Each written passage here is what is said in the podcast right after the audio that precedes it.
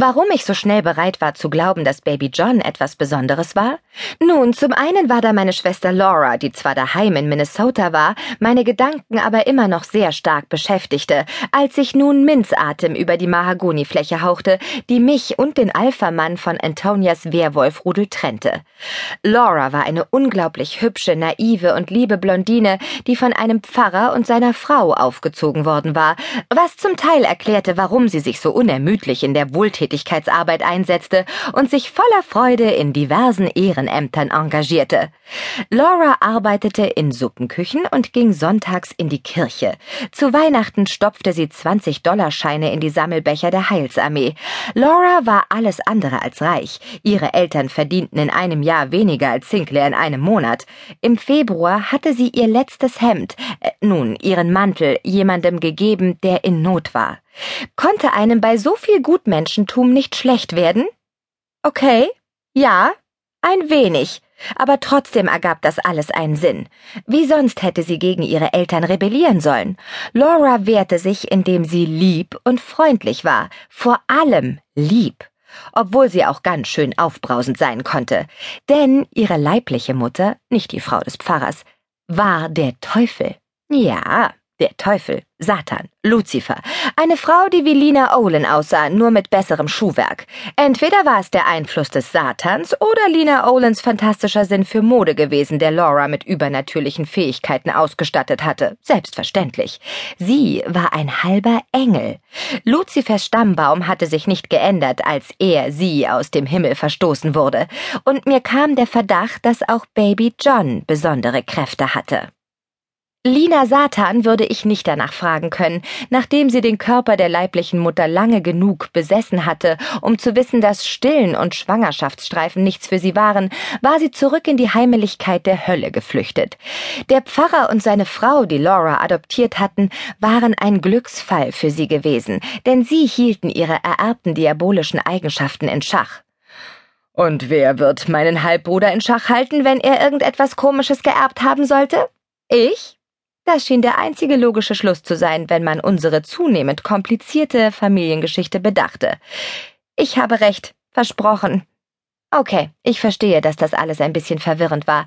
Selbst ich kam gelegentlich durcheinander. Dabei handelte es sich um mein Leben. Also hier die Kurzfassung. Meine Stiefmutter Aunt war vom Teufel besessen gewesen, weil diese einmal hatte erfahren wollen, wie es war, ein Kind zu gebären und großzuziehen. Meine Stiefmutter, die verstorbene Antonia Taylor, ich weiß, ich weiß, zwei Antonias, beide tot, sehr unwahrscheinlich, war so ein böser Mensch gewesen, dass niemand bemerkt hatte, dass sie besessen war. Das sollten Sie sich mal auf der Zunge zergehen lassen. Meine Stiefmutter war so schrecklich, dass es niemandem auffiel, dass sie ein ganzes Jahr lang vom Teufel besessen war. Ich weiß, ich finde es genauso unglaublich wie Sie. Wie dem auch sei, der Teufel fand die Wehen und die Geburt so unerträglich, ganz zu schweigen vom Stillen und den Schwangerschaftsstreifen, dass sie den Körper meiner Stiefmutter verließ und zurück zur Hölle fuhr. Als meine Stiefmutter begriff, dass jemand anderes fast ein Jahr lang in ihrem Körper gewohnt hatte, nochmal zur Erinnerung, niemandem war es aufgefallen, gab sie das Baby sofort zur Adoption frei. Und meinem Vater hatte sie nichts davon gesagt. Mitgefangen, mitgehangen. Nur Aunt wusste, dass mein Vater Laura gezeugt hatte und deswegen haben wir uns auch erst 20 Jahre später kennengelernt. Mein verstorbener Vater, den ich immer für einen farblosen Feigling gehalten hatte, hatte die Tochter des Morgensterns, mit anderen Worten den Antichristen und die Königin der Vampire gezeugt. Weiß, wann die Zeremonie stattfinden wird, sagte Michael jetzt. Ich horchte auf. Aha, nun würde endlich das Geheimnis um das Beerdigungsritual der Werwölfe gelüftet. Verbrannten sie die Leiche auf einem Scheiterhaufen? Warfen sie sie in den Ozean? Äscherten sie sie ein und verteilten die Asche auf heiligem Moos? Oder begruben sie ihre Toten in Wolfsgestalt mit einem Jaulritual im gelben Licht des Vollmondes? Beerdigten sie sie in mit Kräutersaft getränkten Laken wie Mumien? Alle starrten mich an. Wenn ich nicht schon tot gewesen wäre, wäre ich am liebsten gestorben. Ich hasse es, wenn ich denke, dass ich etwas denke, um dann herauszufinden, dass ich es laut ausgesprochen habe. Scheiterhaufen? fragte Michael. Jaulrituale?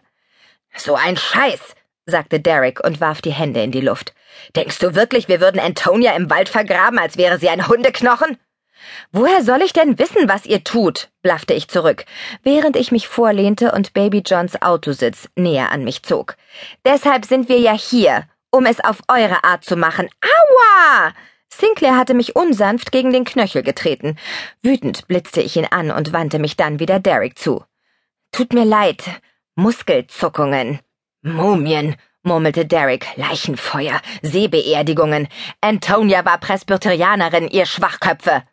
Ich war fast ein wenig enttäuscht. Mich kannst du beleidigen, wie du willst, sagte mein Mann so leise, dass er kaum zu verstehen war.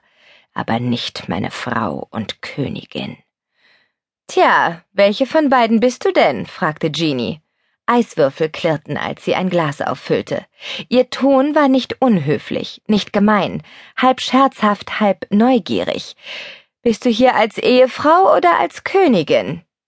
Hm, hoffentlich hatten sie ein paar Stunden Zeit, denn das war eine lange Geschichte.